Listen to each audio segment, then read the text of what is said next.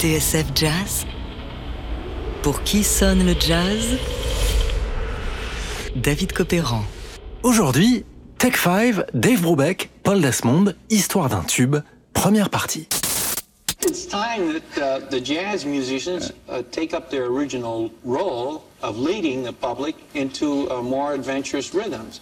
And you think this is what is now going to take place? Well, uh, Take Five is proof of it. Anyway, let's see. As Paul Desmond plays his own composition, Take Five.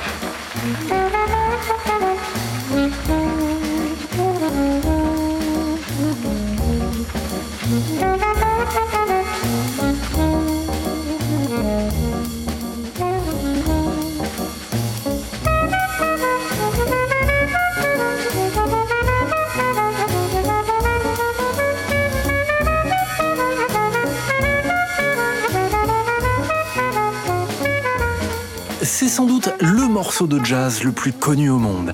Un rythme qui balance, mais pas comme les autres, un piano entêtant, une mélodie originale, mais facile à chanter. On ne sait même plus si c'est du jazz, du classique ou de la valse, mais qu'importe, c'est Tech 5, l'un des plus grands succès de tous les temps. Un son intemporel, mais qui, au début des années 60, incarnait toute la modernité du jazz.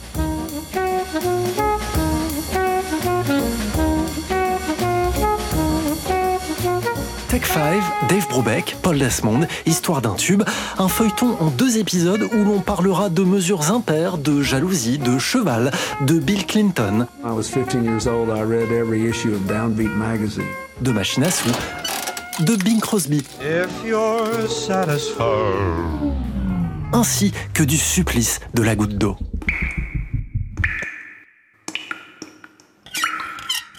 Mais d'abord, remontons le temps jusqu'en 1959.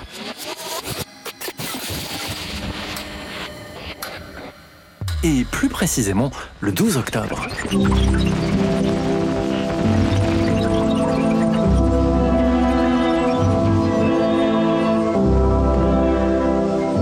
Cette jolie petite musique est le générique de Desert Island Disc, l'un des grands rendez-vous de la BBC. Et oui, nous sommes à Londres, dans un studio de radio. Et ce jour-là, l'invité qui va partager ses disques d'île déserte avec les auditeurs, c'est Dave Brubeck. Our castaway this week is a very celebrated American jazz star, a man who's probably caused more controversy than any other jazz musician since the war. I'm welcoming ashore Dave Brubeck. Hello. En 1959, rappelle le présentateur, Brubeck est déjà l'un des pianistes les plus célèbres et controversés du jazz américain. Et lorsque le journaliste lui demande s'il lui reste un rêve qu'il souhaiterait réaliser, voici ce que Brubeck lui répond. I wanted to play a polyrhythmic jazz and polytonal jazz. And I'm still working all these years trying to do it, trying to get uh, other musicians to do it with, with me. Uh, and our next LP called Time Out will be the closest I've come to that. Du jazz polyrythmique et polytonal, voilà mon but depuis quelques années, dit Brubeck, et j'ai beaucoup travaillé avec mes musiciens pour en arriver là. Notre prochain disque, qui s'appellera Time Out, est d'ailleurs l'album qui s'en rapproche le plus. Il ne croit pas si bien dire, Brubeck. Time Out, qui sortira deux mois plus tard, en décembre 59, est entièrement basé sur ces rythmes étranges, à l'allure bancale, et qui pourtant, on va le voir, fonctionne très bien avec le jazz. C'est ce qu'on appelle les mesures impaires.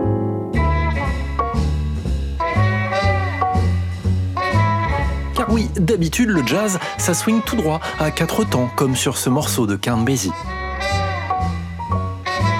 Or, dans son album, Brubeck s'amuse à dynamiter tout ça. Fini le bon vieux 4-4. 3 temps, 5 temps, 9 temps, chaque morceau a sa propre signature, quitte à ne plus savoir sur quel pied danser. Ainsi, lorsqu'il parle à la BBC, le pianiste est loin de se douter que Time Out va casser la baraque. Un succès mondial qui va dépasser et de loin ses rêves les plus fous.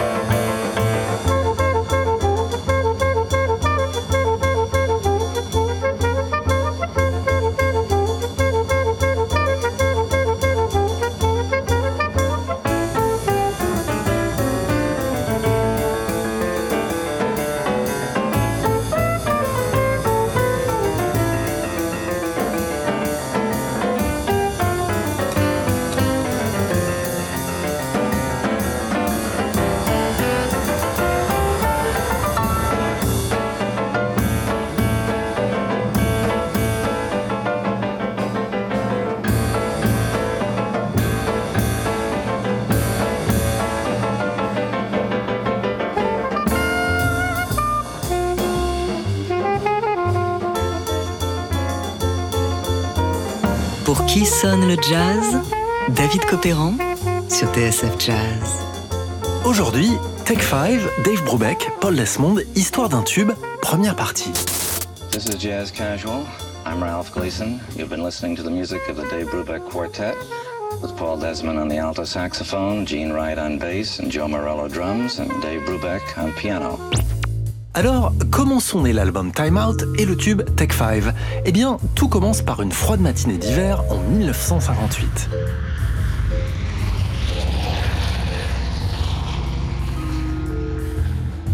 Ce jour-là, Dave Brubeck embarque pour un tour du monde. En 4 mois, le pianiste donne 80 concerts dans 14 pays différents.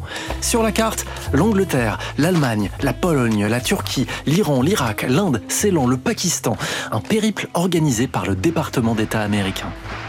So, ladies and gentlemen, may I present at this time, and let's really give him a nice welcome, Mr. Dave Brubeck.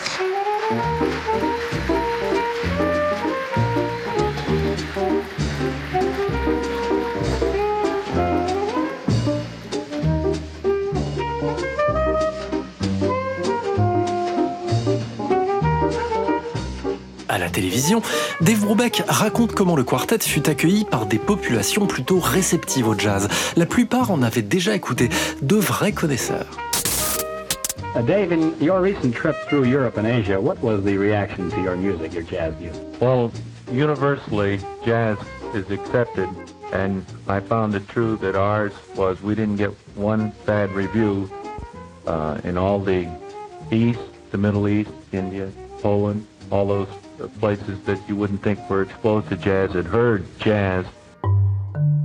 Mais l'essentiel est ailleurs, car deux éléments dans cette tournée autour du monde vont changer la vie de Dave Brubeck et seront décisifs dans l'histoire de Tech 5 et de l'album Time Out.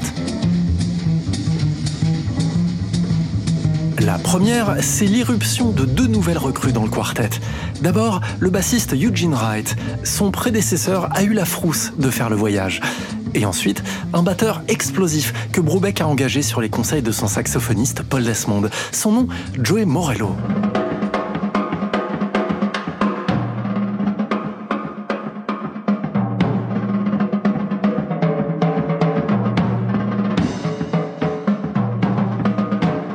Pourtant, contre toute attente, entre Joey Morello et Paul Desmond, ce n'est pas l'amour fou. Le premier, en effet, n'est pas là pour beurrer les sandwichs. Il cogne, et plutôt deux fois qu'une. Le public en redemande. Et ça, ça énerve copieusement Desmond, un peu jaloux, qui préférait le confort de ses petits souliers. Il menace même de quitter le groupe.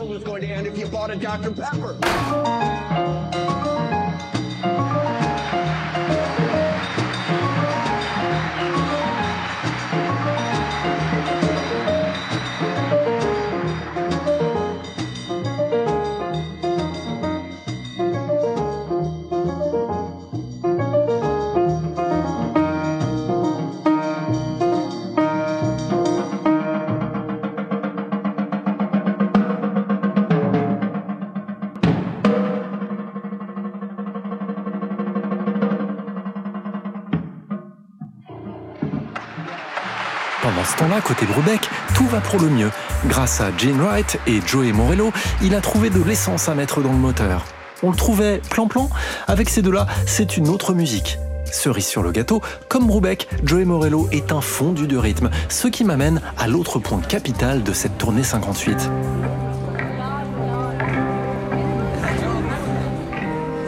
Inde, Turquie, Iran, le pianiste et son batteur découvrent de nouvelles traditions musicales. À chaque pays son rapport au temps, à la métrique et au rythme plus ou moins complexe. Des sons inouïs pour des oreilles occidentales. Résultat, Brubeck revient du voyage avec des idées plein la tête. Cela fait plusieurs années en effet qu'il souhaite approfondir son travail sur le rythme et trouver d'autres manières de faire swinger le jazz. Et là, il est servi.